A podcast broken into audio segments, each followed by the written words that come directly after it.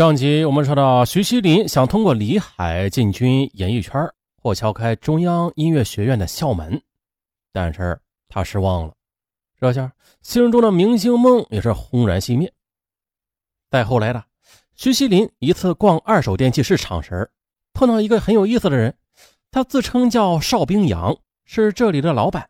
老板很慷慨，说呀，喜欢啥你就拿啊，我送给你。两人就这样慢慢的聊了起来。通过聊天，邵冰阳得知啊，这二十三岁的徐锡林是一个古琴演员，现在在北京飘着呢。还得知这一消息啊，更使得他有了某种渴望。也许在别人看来吧，这两人差距甚大，可是邵冰阳却不这么看。后来呢，他在接受调查之时，还颇为自得的分析说，虽然这徐锡林嘛是个漂亮的古琴演员，哎，但是他出现在旧货市场，这就说明他的经济能力很有限。再加上性格单纯，不难接近。这天呢，邵冰阳送给徐锡林一台袖珍电视机，他说：“来来来，小妹妹，啊，这个怎么样？拿去吧，一个不值钱的玩意儿啊，别客气。”两人分别时还相互的留了电话。从此呢，每天晚上邵冰阳都会给徐锡林打一个电话，瞎聊一切啊，逗着他呀是咯咯大笑。此时的徐锡林正是内心最黑暗之时。突然冒出一个幽默豪爽的男人向他大献殷勤，确实让他很是惊喜，犹如就是在寒冷的冬季找到了一块燃烧的炭。这时呢，邵冰阳谎称自己只有三十五岁，并且大肆的吹嘘自己的能力，然后啊就是约徐锡林吃饭了。因为聊得很熟了，徐锡林就欣然的赴约。邵冰阳很慷慨，他每次都会点一大堆他喜欢的菜，出手阔绰。经过几次接触之后啊，他热情的邀请徐锡林让周末到郊区玩，他呢就爽快的答应了。就这样呢，在凉爽的密云山庄里，看着徐锡林害羞的眼神邵冰洋大胆的把他揽在了怀里。回到北京之后呢，两人就正式的建立了恋爱关系。可此时的徐锡林很担心自己与李海的关系被邵冰洋发现，他就主动的辞掉了培训中心的工作。又专门的到一家著名的民族风情大酒店为食客演奏。辞职后，他告诉李海，说自己已经找到男朋友了，希望他不要再来找他了。李海听后万分不舍，叹了一口气说：“好吧，我也只能认命。但是我们还是朋友，你不要不理我，我是爱你的。”哎呀，这句话让徐锡林感到心都碎了。他觉得李海对自己还是有真感情的。可这时的邵冰阳要求徐锡林搬过去跟他同居啊，但是他考虑到现在的房子距离工作的酒楼不远，而且啊还没有做好长期同居的准备，因此没有搬家。两人平时各住各的，约会时才会在一起同居。十月的一天，李海忽然找到徐锡林，邀请他参加一次演出。当晚，他赖着不走，说自己很爱很爱他。分开以后啊，他一直失眠。虽然对李海很失望吧，但是徐锡林对他还是有感情的。见他说的这样诚恳，认为他没有帮自己，可能确实有一定的苦衷吧。在确定邵冰洋当天不会回来以后，他没有坚持拒绝，让他留下来过了夜。此后，李海又时不时的来找徐锡林发生关系，可徐锡林一面应付着李海呀，呃，一面应付着邵冰洋，觉得心力交瘁。然不算，他的迷离状态也引起了邵冰阳的怀疑。一天早晨，邵冰阳突然来到徐锡林的住处，哎，发现啊几个啤酒瓶他立刻在垃圾桶里翻找起来，结果找到了一只安全套，他气得扇了徐锡林一巴掌。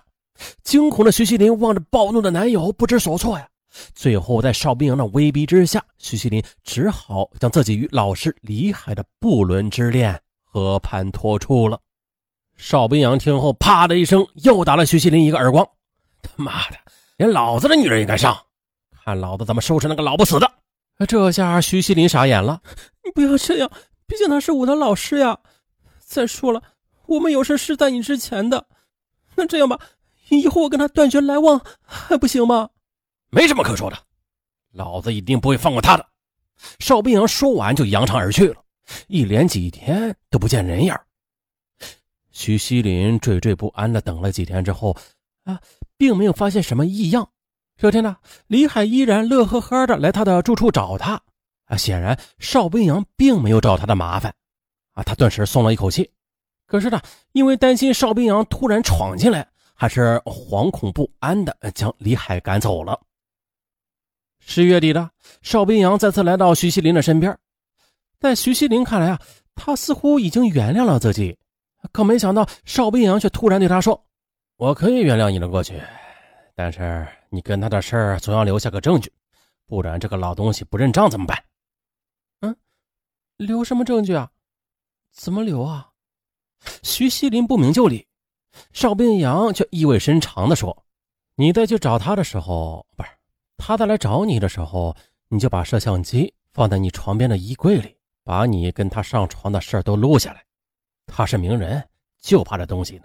只要把柄在咱们手里，将来不怕他翻脸。再说了，他不是光忽悠你上床，没给你办什么事儿吗？